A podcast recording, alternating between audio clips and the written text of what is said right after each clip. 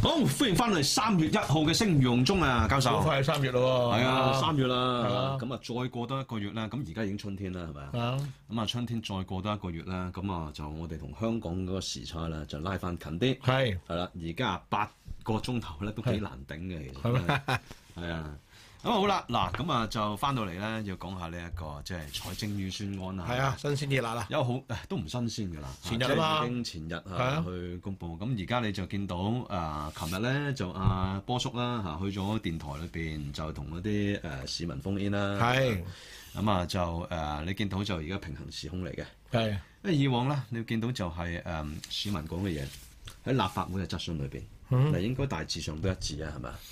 起碼唔係一次都大致上都講緊類似嘅課題啦。係啊，類似嘅課題啊，係嘛？而即家係你就起碼，即係你話滿唔滿意？而家對預算案滿唔滿意係嘛？即係如果你誒成、個社會對預算案係即係誒非常之多意見，因為而家咧比較大爭議嘅咧，就係呢個減晒啲糖啊！即係你而家冇晒冇錢啊紓嘛，緩措有施得辦法啊！一次即係老實講，政府公布就一零一六億赤字啊，但係我寫篇文章我都講咗，邊度止一零一六億啊？因為佢有因為佢有第誒一有債券有第有幾百億債債券收入，第二咧你睇下個財政預算咧，佢喺其他呢個基金嗰度咧撥忽回撥分五百億俾政府，嗯所以其實佢嗰個經營赤字咧接近二千億㗎，係啊，經營赤字接近二接千近億二千億㗎嚇咁所以咧就有啊誒、有啲聽眾啊打電話奉獻俾阿波叔啦係嘛？哇！竟然人身攻擊係啊，話佢醉駕啊喎佢就話即嚇，係翻舊帳啊，喎，佢就話嚇，啊佢有個嗯即係誒有個有個有個有個先生啦，打電話俾阿阿阿波叔啦，係嘛，即係啊同佢講嘢啦。啊，我覺得你啲思維有問題啊！我係見到你以前醉駕。係係啊，嘛？ 即係冇冇當面話佢係醉駕幫，即係見到你以前醉駕，我都覺得你思維係有啲問題嘅。係啊，咁啊就主要就係講佢而家佢借錢。借錢係係嘛？即係你而家你發完債又發債，咁咧你而家咧即係其實如果你唔計嗰個誒、呃即呃即係你話賣債啊嗰啲收入嚟誒嗰個赤字嚟計係一千七百三十三億，嗯哼係嘛、發債又唔應該當收入嘅。係啊咁。但係而家你做嗰啲，即係其實你玩數字遊戲啊嘛，cash base accounting 咁樣你有係做係啊。係，而且發債呢家嘢咧，你真係發覺正呢個陳陳茂波咧係發發債發到上咗人，即係嗱發債有時就作為一個政府有時難以避免嘅。佢而家講法就話咩啊？發咗債之後，特別係未來幾年嗰啲基建基建債券咧，希望啲市民有有有投入感啊嘛啊！但係你睇到個情況相當之令人擔心就係，佢由二零一九年開始，政府開始發債，嗯初出七啊幾億，咁咁你就但係咧就越發越多咯，七啊幾億跟住百幾億係。啊，跟住二百幾億，跟住三百幾億，到到二零二二零二二三二四年啦，總共如果發發咗七百幾億，嗯，咁即係已經比第一年咧多十倍你都要即係比五年前多十倍啦已經，係係嘛？啊，咁咧你計翻條數，由二零二零一九到到二零二四財政年度完結完結啦，佢總共嘅發債超過超過就接近一千九百五十億，一九五零億，嗯，咁呢錢要還㗎喎。一定要啊一還定要還，要還息嘅喎。第二，佢而家跟住未來嗰五年又係發債喎，而且發嘅債嘅數目相當之可可，相當之可觀。嗯明年即係跟住呢個財政年度會發一千二百億，即係又比今年多咗五百幾億啦，五百億啦。跟住連跟住再下一個年度嘅連續三年咧，就每年發一千三百五十億。最到到二零二八二九嗰年咧，就會發到發九百五十億。咁咪未來即係未來呢五年咧，總共發債六千二百億。六千二百億，咁相6200等於而家差唔多所有嘅身家嚟㗎啦。梗係係啦，即係話你之前發咗一千九百五十億，嗯而家未來五年就發六千二百億，咁你即係話十年之間發債係超過八千億，八千億超過而家香香港財政儲備啦已經。哇！你諗下，到到最尾嗰年，你之前嗰九年嗰啲債券要還息，跟住個你息會好高㗎。你你借九百五十億，你可能嗰一年借九百五十億億翻嚟啦，有六百億要還息嘅，即係以債養債，嗯。咁點算啊？咪最後尾咪變咗大陸嘅地方政府咁樣樣咯。即係你可而家能三你國仲債有搞。咁多基建嚇、啊又或者係北區都會計劃，啊大即嶼係山就話未唔放棄，嗱大元商又話唔放棄，係你唔好以為佢放棄，只不過咧佢而家佢就放棄咗二零二五年個填海計劃。係啦，冇錯，啊，咁啊，即係你而家咧，就算係阿何君瑤咧，喺第一日都話睇唔順超啦，就話你度，即係你話度錢過日子，呢個已經影響嗰個結構性嘅趨向啦。係啊即，係所謂設財政結構性嘅趨向啦。咁佢就即係甚至乎咧，佢又警告嚇、即係而家你節流上面冇盡力，咁啊不少先進嘅地方咧，雖然都會發債，但係你就係你唔應該啦。即係你如果話好多先進地方發債，咁但係你唔應該同嗰啲成績欠佳嘅地方做比較啊嘛。係嗯咁你而家已經進入咗結構性財赤嘅年代啦。嗯你提醒佢係啊，已好好難想像何君瑤提醒你。要守翻基本法一零七條嘅量入為出 嘅呢唉，呢個何原則君堯真係啊，一時唔偷雞做保長嘅啫。咁你話即係你而家公務員啊，即係你話節流嘅問題係係咪真係會節流啊？嗱，咁佢就話，所謂節流嘅意思咧，咁啊誒，即係因為而家咧公務員條數咧就去到嗰個編制十九點四萬係啊，啊，咁啊誒條數當然大啦，佢只要要零增長㗎啦，今年佢話。係啦，佢就話即係而家公務員事務局局長咧就係話啦，誒、我哋今年咧就會之後就會停增長啦，零增長啦，停增長還停增長，但係即係你而家你編制唔加人啫，喂，但係咧我見到你七大紀律部隊嗰啲預算咧就升得好緊要，唉，就冇錯，升得好緊要，係嘛？即係合共咧就個開支咧加加埋埋係五百八十億嘅。咁啊，雖然咧，我哋見到今今年咧就冇咗嗰個國安開支係嘛，見唔到個國安開暫支。時未有啦，係咯，舊年咧就誒、呃大概六七十億度啦，係啊，係嘛？嗱。總之兩次攞錢攞咗百三億啦，前年咧就攞咗八十億，係啦，攞咗百三億咁仲係啦，咁啊就舊年咧就攞五十億，係啊，咁啊加加埋埋咧，即係其實你見到而家個 pattern 咧就好似即係卡啦卡啦兩年攞一次咁樣樣，而家國安開支另一條數嚟㗎係喎，啊，你另外紀律部隊嗰啲數真係離晒譜佢喎，唔我覺會得俾個細項俾你睇，係啦佢講到明啊，即係呢個就係啊保安局局長啊鄧炳強啊講到係啊明啦，咁就係話喂。國即係我哋開支嘅奧妙就唔俾佢俾你估到，係啦，冇每一入邊係錯，使你使多咩錢使啊多啲啦，使少啲就得啊係。嘛？即係我如果我用乜嘢俾你敵人啊，俾你呢啲敵國估到，呢啲完全冇問得精神嘅呢啲官員，係啊，問咩殺啫？老實啊講，冇㗎，佢中意點使咪點使咯。即係夾硬亂嚟嘅係嘛？啫。中意點使咪點使咯。嗱，佢主要就係話喎，而家你嗱開支最多，當然係警誒係警務處啦，係係啊，嘛？咁啊，如果你係同誒即係舊年去比較嘅話咧，舊年二百五啊四點七三億嚟計嘅話咧，而家係新增咗九點二億。係啊，咁好啦，你唔好忘記過去幾年紀律部隊特別警察加咗好多錢㗎啦，已經。加咗好多錢係。啊，咁就你而家咧就話，即係公務員事務局咧就話話就係嚟緊呢一年就凍結個編制。咁但係警察咧，我就唔知點解冇人去冇記者去問呢個問題，因為警隊咧長期以嚟咧個請唔夠人空缺都好啊嘛大嘅，係咯，嗰度起碼有六千嘅空缺嘅。咁係啊係咪話而家呢六千個空空缺咧就唔請人啦，由得佢啦？你其實呢個數好荒謬啊㗎。你而家現存警警隊嘅編制已經係三萬人㗎啊啦三萬嘛人係，啊嗯你再加咗六千，即係加兩成㗎咯喎，已經。你話空缺有六有六千個空缺，都有兩成㗎國咯安喎，啊嘛，係咯。要維護即係老實講，你你搞到香港香港嘅社會，即係你去到日本、嗯去到台灣，你有幾可見到街度嘅警察㗎？係你去新加坡，你喺香港唔唔係係。你而家要你幾有幾可見到啲警察嗰啲長官啊，嗰啲高層啊，經常喺熒幕、熒光、熒光幕上曝光係㗎，出嚟講嘢做仲老要啊下啊豆，下啲重大日子要出嚟震懾喎，即係高調巡邏。即係呢啲唔係正常嘅社啊即係會你見嚟到嘅。佢啲咩嗰啲選舉期間，佢講到明我要高調巡邏㗎，啊係你嘛點點啲選舉啊，新年都係啦，會加強巡邏啊，係啊！啊，即係我覺得個問題，你一個正常嘅社會，有乜可能會俾呢啲警察咁霸道？係或者啲警察咧隨時可以向上召開記者招待會，係隨時曝光，隨時見人。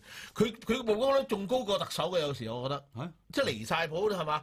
即係呢個係好唔正常嘅處境啊！跟住咧就大個編制大大大幅度增加。你而家政府一年使六千零七百七千億，佢七千幾億啊，使使六千幾億啦。而家仲係仲係六千，即係仲認計政府開支，嗯唔計呢個總開支就六千幾億咯。六千幾億裏邊淨係警隊使咗三百億，差唔多。嗯，你係係咪好唔正常二先？百八十億差係唔咯多係。，係咯，係咪好唔正常先？咁佢而家佢升升得最多嘅咧，係嗰個行動單位嘅工作。咁入邊做啲咩嘅咧？佢就話經常要做好準備，要迅速有效咁應付嗰啲重大事件，就好似騷亂啊、恐怖活動。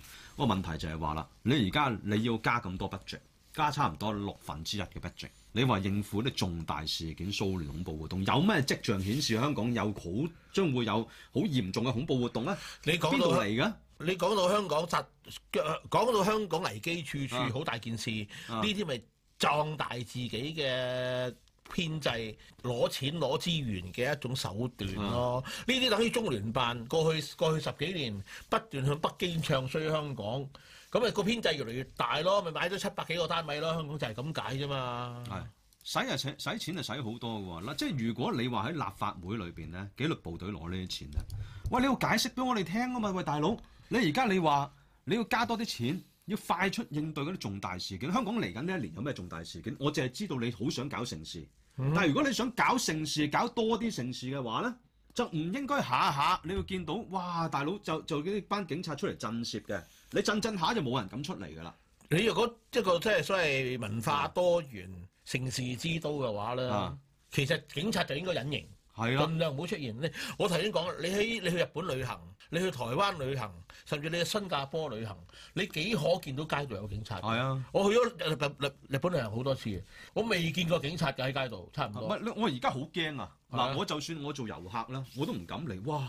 而家嚟緊呢一年加大十五個 percent budget 嚇、去應付恐怖活動，咁即係香港好危險啊！喂，有恐香怖港咁危險嘅話就唔好嚟啦，大佬！仲有間諜啦，有間諜喎、啊係啊捉間諜喎、係啊你外國人。仲有好多國家安全啊嘛。係咯，喂喂，你咁你咁危險，我唔好嚟啦，大係佬啦真係嚇。話原影來張你相即啊，係係國家安全啊，啊大佬。香港嚟緊呢一年有重大事件、騷亂同埋恐怖活動啊！係嚇、你又要採取行動打擊威脅內部嘅保安犯罪行為，即係好有好多威脅啦，係咪？而家香港係嚇呢啲就係叫即係製造恐慌咯，啊係啊，哦製造恐慌，然之後自己又我好驚喎自己壯大自己嘅編制，升多幾人上去係啊！啊，即係個個禮拜出嚟見下記者，發表下偉論，即係點解全世界做警察做到咁咁巴閉嘅香港㗎係啦啊？啊，即係你要使好多錢就係使呢啲地方啦。啊，跟住然之後啦，你係使錢放煙花，其實嗰啲反而小事啊，係嘛？好啊即係我覺得好同意小事嚟嘅，十一千萬啫嘛，唔一係千二百萬啫嘛，佢話十億啊，總共啊十億不過啊啊，不過就唔即係係叫數十億就做旅遊，係咁啊，即係我都 total 做旅遊做十億啊煙火啊嘛，煙火啊一百萬到啫嘛，佢煙話火就一百萬一 鑊，咁無人機咧幾廿萬啫，啊嚇四五十萬啫，唉跟住又話要搞咩城市漫步沉浸式深度遊啊，針對年輕人喎，年輕人係咪嗰啲小紅小紅書嗰啲有啊？喂，隨咁嗰俾啲人人唔喺街 使錢噶喎，隨時喺街俾警察鬥嘅喎，而家後年後生後生仔係咪唔後會生仔？街如果你講普通話應該冇事嘅，我覺係得嘛就？係咯，係啦嚇，即係你話你講到明，你一開手機你就即刻彈咗小紅書出嚟拍嘢嘅話咧，咁啊係應該而家警察都怕咗你嘅， 係咪小紅書治港啊嘛？而家係係係嘛？謝偉俊都話小紅書治港啊嘛。係係啊，咁你而家你即係嚇、你搞呢啲，咁跟住啦啊，你話即係點解會有啲我哋我哋頭先講啦，係嘛？即係你而家你立法會入邊講嘅嘢，或者佢 address 市民嘅一啲講法，佢代表香港人噶嘛，係嘛？代咩喂，表嗱啫，反而你而家見到投訴嗰啲咧，淨係阿陳茂波封 in，有人係啊鬧佢係嘛？喂，我見到你以前追價，我都覺得你思維有問題啦。你咁樣發債之後，你係咪好唔負責任啊？嗯呢、個爛攤子，成千億嘅爛攤子，以後點解決啊？你以以後唔做嘅時候，邊度去處理 啊？我覺得嗰位阿叔咧講得真係相當之好嘅，雖然佢講得即係只係短短幾句，跟住已經拆收佢線啦啊！係啊，我覺得講得相當之好嘅。老實講啦啊，你陳茂波你做做做咗咁多年財爺，都係發債，由二零一九年發債發到而家，頭先講咗啦。啊發債波啊，而家應該發債波佢就話，之前發債咗一千九百五十億，而家未來幾年發債六千二百億。嗯啊哇，夾夾埋八千幾億，你諗下二零二零二二二八二九，陳茂波會喺邊啊？嗯，佢唔做噶咯係啊喎，佢唔使做噶咯啊喎。跟住佢嘅講法咧就話咩咧？我係投資未來有回報嘅，你投資未來，投資警察嘅未來啊嘛。係，回報係咩回報啊？就係你班警察嘅回報啫嘛。咁佢咁講㗎，未來幾年嘅發債即係明年發千二億，啊，跟住連續三年一千三百五十億啦，佢叫話基建發展債券啊哦嘛，基建債券啊嘛啊嚇，等市民有投入感啊係嘛。嘛？老實講，如果你買債券，你會唔會因為我覺得我好有承擔啊？嗯我要為香港嘅基建付出，即係付出少少微薄嘅力量，我去買債券會唔會啊？係嘛？揾嚟講啊，真係揾呢嚟啲。講啊，但係佢九唔搭八嘅揾嚟講呢個又係啊，即係佢呢啲佢之後嘅話啦，喂投資未來啊嘛，就好似市民置協業咁樣樣啊，你都會向銀行借債啊係嘛，借貸啊係嘛，屬於正常嘅財務安排嚟嘅。喂大佬啊，你而家你發嗰啲債咧，嗰啲綠債。跟住基建債券嗱，有啲咧就其實我唔知道你點樣使嘅，你成日最最大嘅黑洞就係綠債，我就係唔知你點樣使嘅。唉，跟住你使埋好多無謂嘅地方，係嘛？警察你使埋嗰啲 budget 咧，係嘛？喂，嗰啲錢即係你唔 justify 唔到，亦都冇透明度，唔知道點樣使。你話點樣使就點樣使，有個慣性之後咧，就會變咗一個毒瘤噶啦，淨係識得倒水嘅毒瘤噶啦，而家係。即係慣性借錢、啊習慣性借錢、依賴借錢啦、同埋我覺得個問題就係、呢啲咧，我覺得一定要證明啊，係即係講清楚啲。呢啲唔係唔係叫投資未來，呢個叫向未來舉債。啊，你諗下，你借到二零二八、二零二九，你總共借咗八係八千二百億，咁呢啲錢要還㗎，邊個還啊？呢啲咪而家冇發言權嗰新世代要孭重佢咯？咁到時你而家睇翻個財政財政結構。係睇預算我哋知啦，香港嘅財政結構嗰個結構性問題，嗰、個所謂結構性財赤啦，十分清楚噶啦，掩飾唔到噶啦嚇。嗯你以前就靠呢個土地收益嚟到冚數嚟到掩飾，而家掩飾唔到啦。今年賣地收益原本八百五十億，實際得翻二百幾億。冇啊，明年百幾億咋？佢買佢連埋土地土地收益同哦埋賣地有百有二百幾賣億地，OK，係嚇。咁啊，佢佢同埋買埋樓宇印花税有啲夾埋有二百幾億，係都係得翻三成到啫嘛。三成。三成到啫嘛，啊到啊明年咧，明年政府自己都放棄啦。而家政府明年只係賣八幅地，而且咧佢都預咗個賣地土地收益得三百幾億，嗯。三百幾億。三咁百即係幾億呢個 projection 咧，呢個咁樣嘅目標咧，其實至少係十年裏邊最低你嘅，最低冇曬冇一冇定係最低冇冇得最低嘅，係即係咪咁史上最低應該係。應該咁多年嚟最低㗎啦。我係所咯我有回記歸憶年中，最低啊係嘛？應該都係啦，起碼都十零年係最低㗎啦已經，係啊因為過往起碼賣地收益都預六千七百千聲億，㗎嘛，最高峰嘅時候一年收入千千五億咁滯啦。係啊咯，咁你而家得翻三百幾億。三百幾億啫你諗下，嘛，早幾年啊，最好景嗰陣時啊，係啊，呢、個南丫島係嘛？係啊南丫島即係嗰個咩駕駛學院嗰笪地啊，嗯，嗰笪地啊，哇幾幾即係南海航係嘛？係可航埋，係一幅地就已經百幾億啦係啊，兩幅地已經二百幾億啦。啊，你你呢兩幅地已經等等於今年嘅賣地總收益嚟，有多於係嘛？而家你靠靠賣地已經唔能夠冚到香港嘅結構性財政呢個呢、個漏洞啦嘛，已經，因為賣地嚟到冚數呢個好日子過去咗啦，啲地唔值錢啦已唔係經。呢個咪就係所謂靠繁榮咯。呢個你即係我就係自己破壞咗香港發我哋所講展，話一國兩制，除咗要穩定之外，最重要就係繁榮啊嘛。佢如果破壞咗香港繁榮啊嘛。你而家你國安法就破壞咗自己嘅繁榮啊嘛，你有係啊穩定而冇繁榮咧，呢個一國兩制係失敗。咁你而家咧，你就算你見到賣地咧，佢係好冇信心，冇信心，係如履薄冰嘅。啊嗱，你見到佢賣八幅住宅地，係啊，第一塊地咧就係、都係小試牛刀，咁啊就喺沙田裏邊咧整塊小瀝源嘅官地出 嚟咧係就去賣，咁啊誒提供就係大概係二百八十伙單位度啦。好細嘅啦咁。但係小瀝源咧，咁啊即係算係市區啦，係係咪啊？亦都旺啦，係嘛？附近都中正新市鎮啦。咁，所以就唔驚冇人買嘅。哦係咁你第一鋪開齋就揾呢一個啦，即係屬於市區地啦，半市區地啦，咁啊開齋，咁啊非常之穩陣。你唔好忘唔好忘記，舊年有幅地啦，旺角即係水旺角庫嗰笪地咧，個三千幾幾咋？三千幾啊尺價三嗯三千幾蚊啫尺地，嗰度以前係期望甚恩嘅，所謂地啊王嚟㗎，喺喺旺角旁邊啊嚇，地王都係三千幾蚊幾蚊一尺啊，咁所以而家見到咯，係嘛？你正正就係因為對前景極之冇信哦心，有所以而家你本身金鐘廊嗰笪地咧，就係會諗住收起嘅，都買收住翻起。佢就話寧願咧就同商場續租就算啦，係啊， 係嘛？咁就唔會推出嚟賣啦。咁啊係嘅，金鐘廊嗰個地，如果你都係即係你又係唔到價，你又流標嘅話咧，咁就好樣衰崩潰㗎啦，信心就係、你而家舊年嗱，你你過去呢個財政年度已經有幾幅原本補地價嘅地傾緊嗯嘅，已經已經以以為傾得成㗎啦。啊最終興唔成啊嘛，最終就收翻咯，係嘛？有六幅地係咁啊，舊年啊，你另外以前呢個邵氏片場幅地，高峰期嗰陣時估值嗰笪地要一百億，嗯補地價啫喎，一百億，嗯，而家最後拍板二十億啫嘛，係啊五分之一，五分之一啊！咁你舊年賣地賣得咁差，而家今個財年財政年度第四季都完全唔賣呢個住宅地啦，已經嗯係嘛？咁到明年咧，頭先你講咗啦，總共只係賣八幅地，而個土地收益預計咧都係三百零億。咁你即係政府都政府都面對現實，放棄咗盼望咯。嗯呢個就係香港受到國安癌細胞破壞之後，我哋嗰個制度造成嘅日價基礎受到破壞，而家嘔翻出嚟。即係以前你咁值錢，因為你個制度有優勢啊嘛，所以你有個日利日價啊嘛，啊！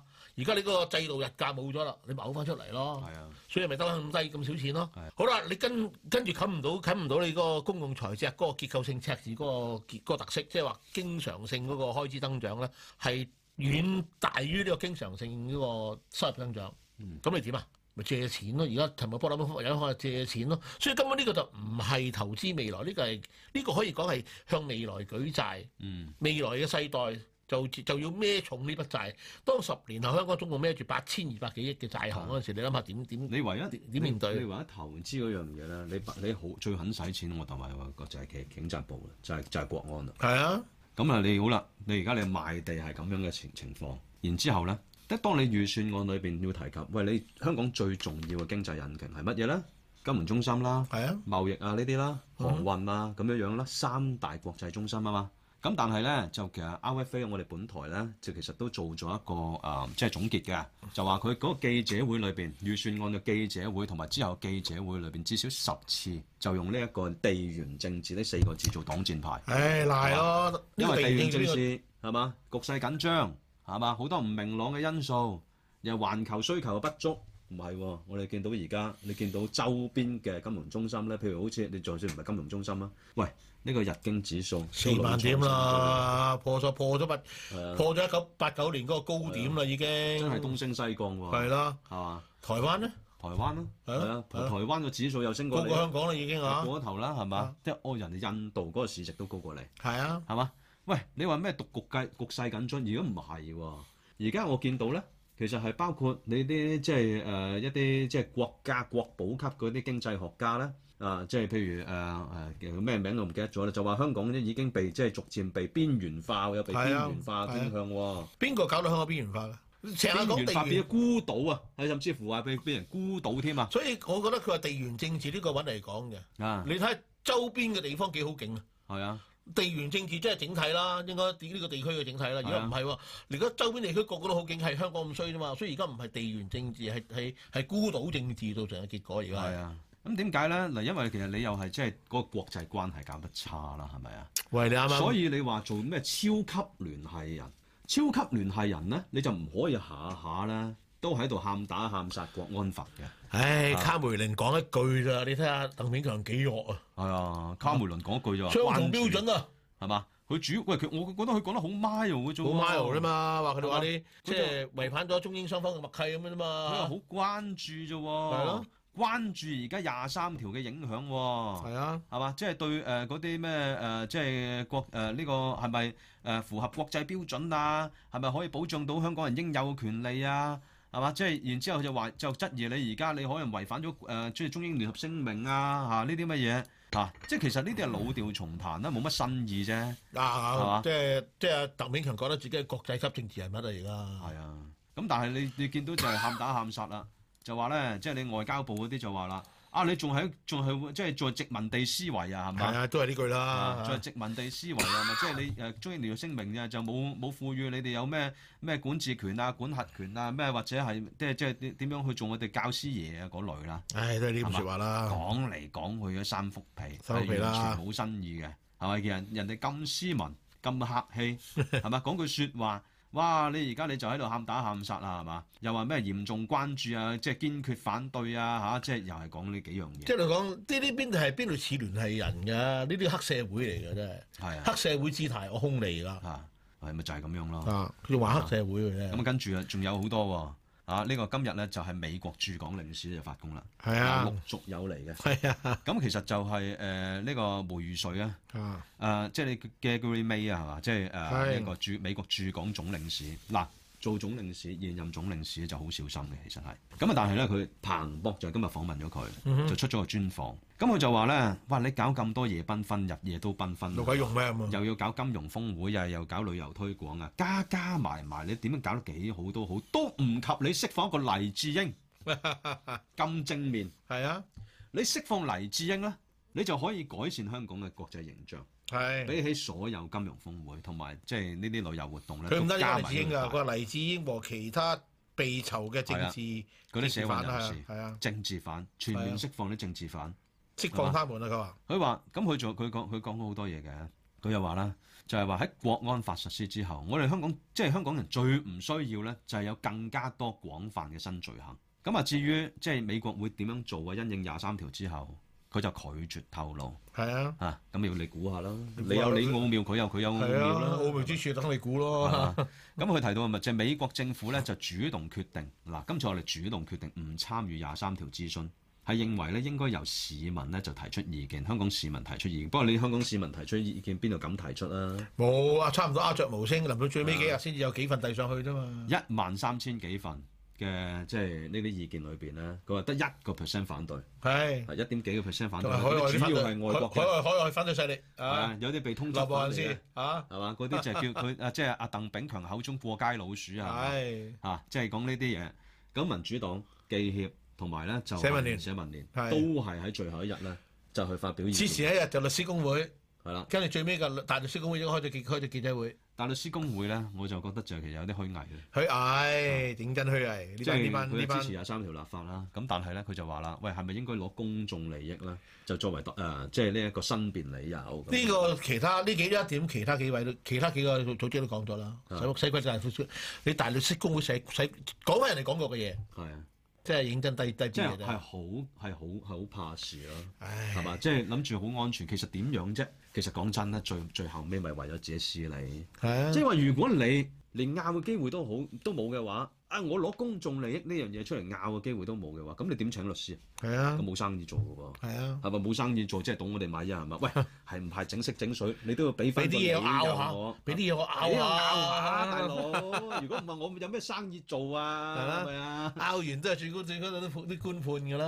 係嘛？ 啊，即係你俾我拗下都好啊。咁唉唉，即係我覺得就係咁樣咯，係係嘛？？即係你而家你就係去到太盡啊嘛。係進到咧，就你而家你揾埋阿羅文端出嚟寫文係嗱，我就見零一咧，香港零一咧，之前咧，即係上個禮拜咧，誒喺阿夏寶龍嚟香港嘅時候咧，都主動提點解你會嚟出日係嘛？當然就你而家係諮詢期啦，廿三條，但係夏寶龍咧就好少主動提及廿三條，咁，但係佢嘅姿態又見律師會，又見大律師公會，又見呢個外商代表佢嗯啊，想俾人哋嘅信息就係我好關注香港嘅係啦經濟想擺呢個發姿展係嘛，好重視國際金融中心嘅地位，香港唔係咁易唱衰㗎，係啦，咁啊就係譬如咧，就係話夏寶龍啦，就話即係一連七日裏邊啊，咪即係佢誒呢個啊邊個啊啊啊啊盧文端啊，佢咪啲講嘅，盧文端咧又係好似阿劉啊阿阿劉兆佳咁樣樣嘅，肚裏的蟲蟲，係啦，係肚肚裏裏邊嘅蟲蟲係啊，即係就係香港嘅兩大祭司之一。係啊係。啊，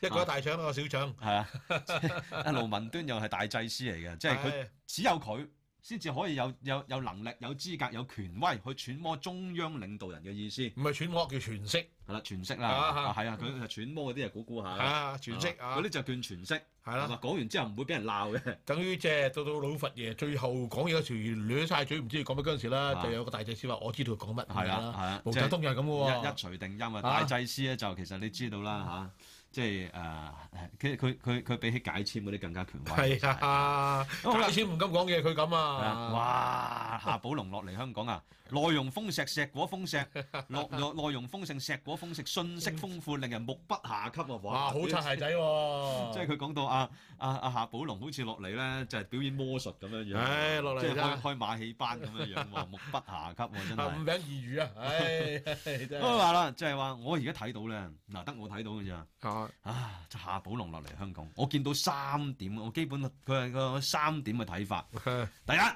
就係夏寶啊夏主任咧，就以習近平思想咧，就係習近平講話精神引領，就好體恤啊，好即係佢體現香港中央中央對香港嘅關心嚇。喂，社會經香濟港具社體會啲習近平精神一邊點啊？佢嘅精神好多點嘅喎係啊又，佢係啊，嗱真係好多點嘅 係啊。但係即係隨口噏啦，呢啲真咁係。佢就話啦，雖然咧基本法咧而家諮詢落嚟香港嘅期間就落嚟香港，但係調研嘅重心咧調研啊係嘛？調研調研啦，係咪啊？佢叫調研啊，調研咧咧有啲人就話話即係好似有啲主持咧就叫調研 啦，係嘛？即係差唔多啫係嘛？係啊，即係你而家香港已經變咗乜嘢啊？位置啊嘛，啊，你而家叫位遺址啊啊嘛，我都憑吊下個話位置。你話香港係國際金融中心遺址，係嗰啲小紅書咧，嗰啲大陸網民講嘅啊係。佢哋講嘅喎，仲惡毒過仲惡毒過羅奇講嘅説話。係啊係啊，羅奇講乜嘢啊？我哋玩完啫嘛，玩完啫嘛，係啊，係咪香港玩完？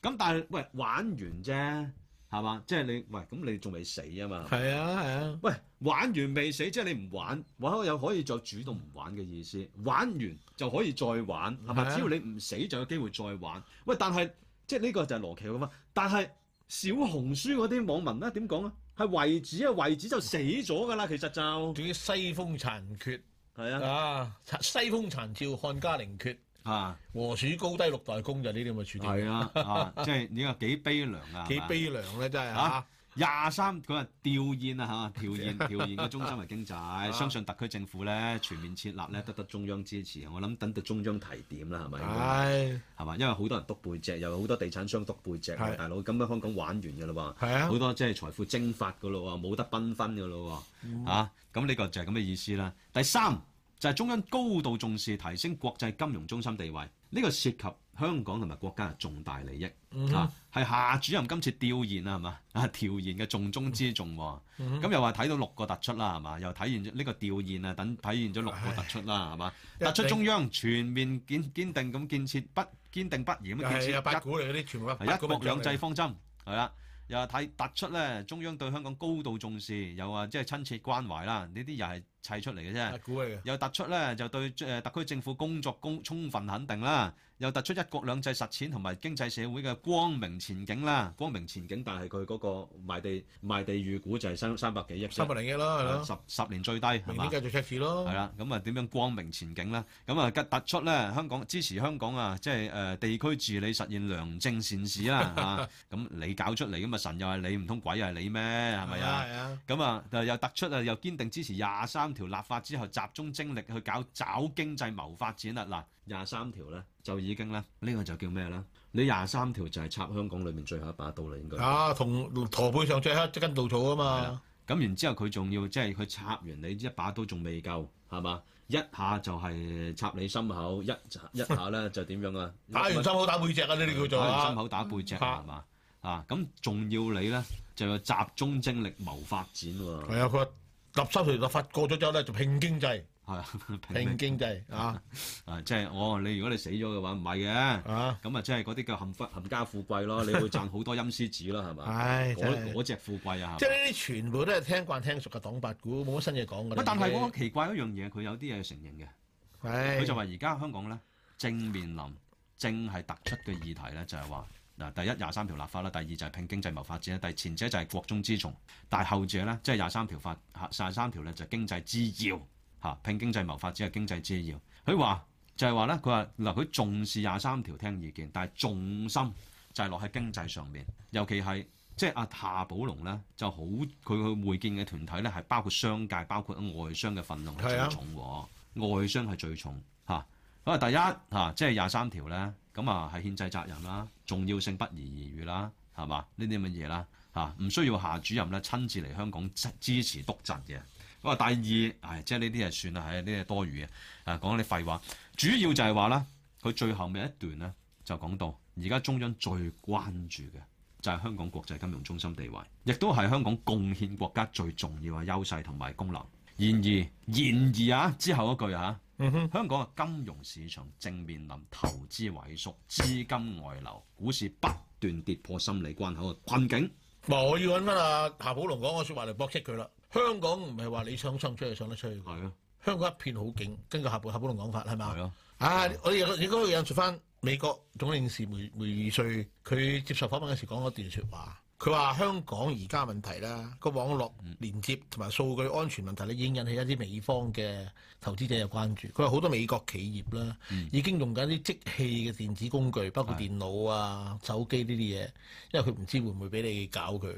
嗯，咁你咁你講呢啲嘢，亦都歸結翻個問題。你你嗰刻如果你即係盧文瑞真係知道呢個咁盧文嘅端盧文端知道呢個呢個講法嘅，咁究竟邊個造成呢個現象咧？係啊。佢話即係頭先我哋講嗰啲問題，金融市場面臨呢啲問題咧，引起高度重視，中央高度重視。係即係夏寶龍見到啦，見到而家哇投資萎縮、資金外流、股市不斷跌破心理關係，其實呢啲咧大家都見到，大家都問題就見係話到夏寶龍冇講係啊，啦今次就嚟係問題就係中央領導人承唔承認，而家係好大鑊。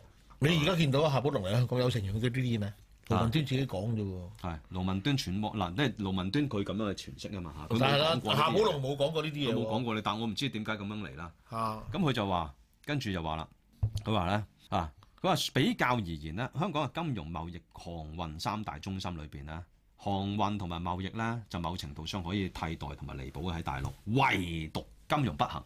啊，即夏寶係龍承認咗係為止係咯咯， 唔係即係佢未承認為止嘅，但係佢只要就係話香港個國際金融中心咧，係大陸係無人取代，因為佢下面有講，阿盧文端下面有喎。講，係啊佢話金融安全事關國家安全添嘅，我哋國家對外開放嘅力度咧雖然越嚟越大，但係金融開放咧就十分謹慎小心。咁啊，香港作為國際金融中心，係我國最大嘅外資來源地，呢、個唔使講，我哋不嬲知嘅，係啊，最犀係利六七成嗰陣時七成啊海外轉投資經過香港門戶入去㗎。七成 FDI 係嚟自係香港啊，內地企業境外融資嘅首選通道都係香港，大陸嘅主要企業係啊，申請即係上市搞 IPO 都係香港主啊要。佢又話，跟住人民幣國際法最重要、最重要嘅基地同埋強化國際金融合作嘅重要把手，呢、個呢，就係、如果你話誒金融部誒、金融嘅人民幣嘅誒、海外資金池咧，係啊最大就係香港啦，其實透過香港嚟能夠換算到嘅外幣咧，香港係一個好重要嘅人民幣人民幣交易中心嚟㗎。其實啊係啊係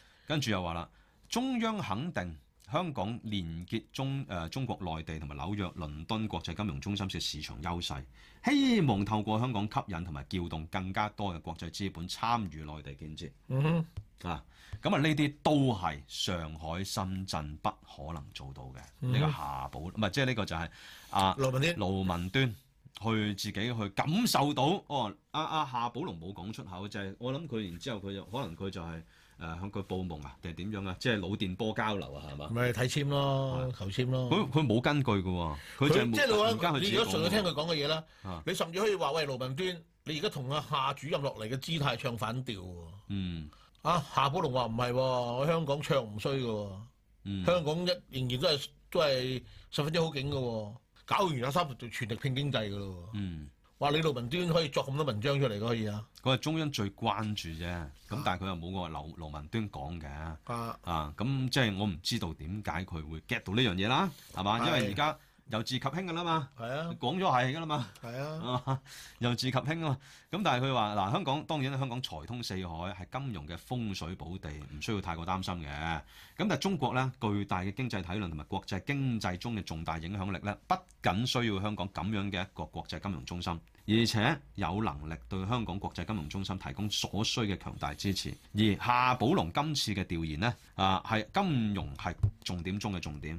咁啊，即係佢講呢樣嘢啦。即係嗱，我我自己想咧，佢講嘅嘢咧，睇啦，阿阿曹曹曹總你講晒啦，啊啊講晒引述晒啦，我只係想提醒翻大家，盧文端咧，往往就喺呢啲關鍵時刻有高高官到訪啊，重大政策發表咧，佢就出嚟寫文章，就做下祭司角色嘅，係啊，但係佢多數都唔 準嘅喎。二零一九年嗰陣時又話呢個民主黨唔選咧就唔得，咁就會搞到佢呢、施壓個啫。啊佢施壓啫，佢啊幫領導人施結壓。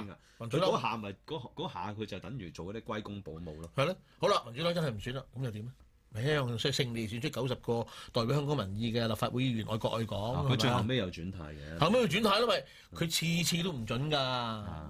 咁所以我又覺得大家咪聽下咯。啊，嚇聽下咯，啊即係原來咁重視嘅，原來係，即係原來香港，即係唔係話想繞過香港啊，即係係其實咧，譬如好似阿袁黎昌嗰啲之前都寫過文啦，即係佢講佢感受到而家香即係大陸咧係積極咁樣繞過香港㗎嘛，咁你咁你事實上好多國企，我哋上次都講過啦，都唔用香港做總部啦，去咗新加坡係啊係啊。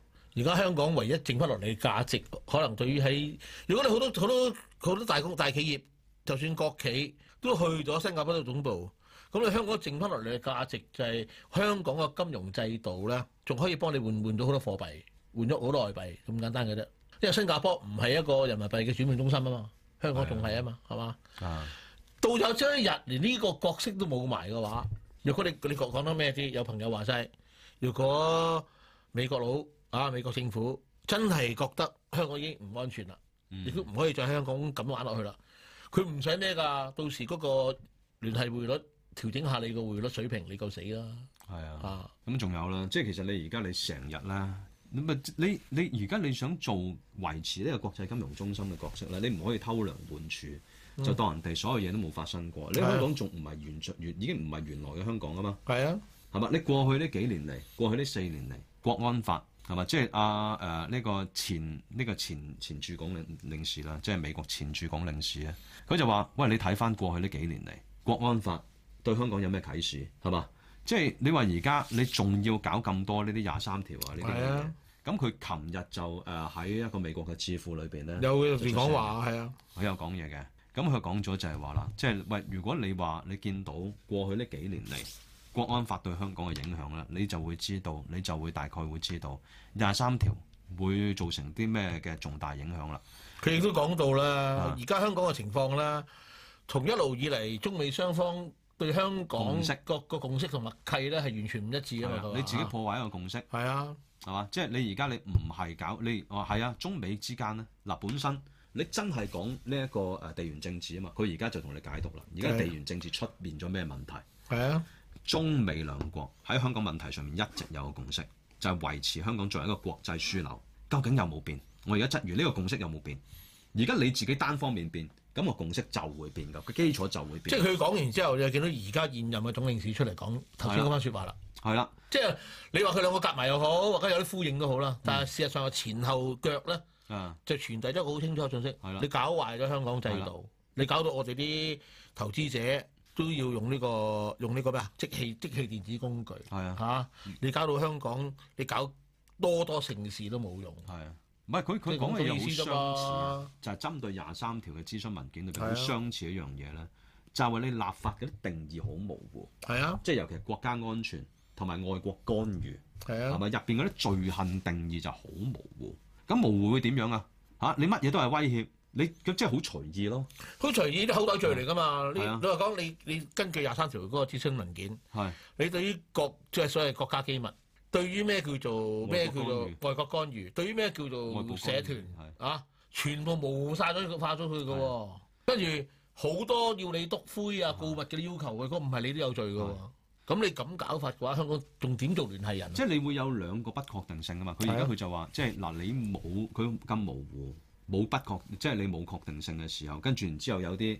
有啲咩啊？即係誒誒，有啲議員就出嚟話要引入香港就大陸嘅約談機制啊嘛，係啊係啊，飲真係茶咁樣樣啊嘛，啊呢個係宗教要提人宗教人醒士你嚟㗎，宗教人士嚟係啊，㗎，宗教人士啊管管管牧師啊管浩明啊，係啊係啊陳同佳嘅 friend 嚇，啊，啊即係而家唔係唔係搞告解室係啊啊。嚇，嗰日要提下你，即係約談啊要提醒你啊，要提醒你有法律風險 啊。即係話其實你真係幾幾幾搞笑啊嘅，即係其實呢啲咪就係人治嘅做法咯。係律師其實唔知道嘅，係律師解唔解唔通個法律嘅，係咪？當律師都解唔通個法律嘅時候，即係你而家你模糊到係冇一個專家，冇法律專家係可以解通通俾你聽呢樣嘢係唔係真係絕對唔會犯法？要靠國安話俾你知，要靠國安警告、國安約談警告，呢個咪人治嘅做法咯，有隨意性咯。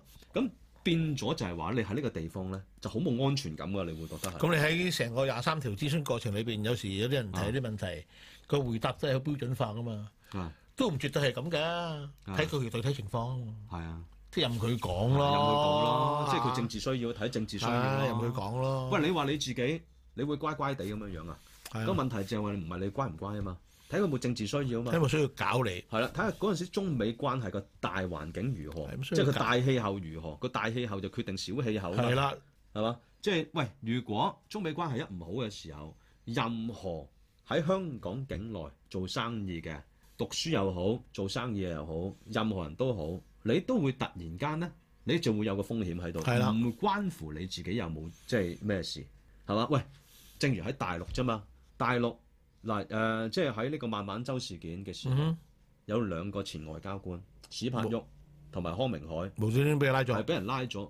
喂，未必佢哋自己有咩事，佢哋有佢哋自問佢哋個人嚟講，佢哋做緊一向做開嘅嘢啫嘛，但係佢嗰刻因為中加關係唔好，你咪變咗政治武器咯，係政啦治政治子彈啊，咪變咗好清楚㗎。加拿大政府到而家人治都咯話呢個係一個用協用協持協持方式解決問題啊嘛，要係啊，呢個咪就係人治咯。係啊，喂，你而家你加咗一條廿三條之後，係嘛？國家安全嘅定義係嘛？即係外部干預，你係外人，你自然就會有外部干預嘅嫌疑啦，天生地。你邊度俾你做到超級聯繫？喂，你唔好話人哋點樣去設置係嘛？點樣萎縮係你造成㗎嘛？我今朝睇到一個一個一個報道啦，呢個我我我冇辦法去驗證呢個報道真假，就據說咧有中國中共嘅外交、外交部嘅人員咧，就同呢個日本政府講，佢話過去一年咧，你哋一百二十個議員或者官員啦訪問議員啦嚇訪問過呢個台灣，但係過嚟中國大陸訪問咗得幾得幾個啫喎。嗯，你可唔可以今年多啲人過嚟訪問大陸啊？咁樣咁北日本方面就就就咁答佢，佢話：喂，我哋啲外交外交好多好多好多議員，佢哋唔敢嚟大陸喎、 係。唔敢嚟大陸喎、第二，我哋有一啲喺你哋嗰度俾你拉咗做所謂做間諜啊嗰啲嗰啲人咧，我哋到而家都唔知佢衰乜喎。講晒啦，係咪啊？你做嗰啲做乜聯繫人咧？你將來遲啲香港有廿三廿三條之後，無論國家機密，無論呢個勾結，無論煽動，無論呢個社團，無論呢即係呢全部都係一個陷阱嚟嘅喎。你就算而家大陸書公會話，你可以俾佢用公眾利益嚟做抗辯理由啊！你踩咗個氹度先睇下有冇機會做做做抗辯理由，係而且呢個係喺廿三條嗰個諮詢文件度冇添啊！咁你講咩咧？講咁多啲嘢冇用㗎。你實質嘅問題就係你香港整體俾你而家呢啲咁嘅廿三條又好，國安法又好，破壞到體無完膚，做乜聯繫人啫？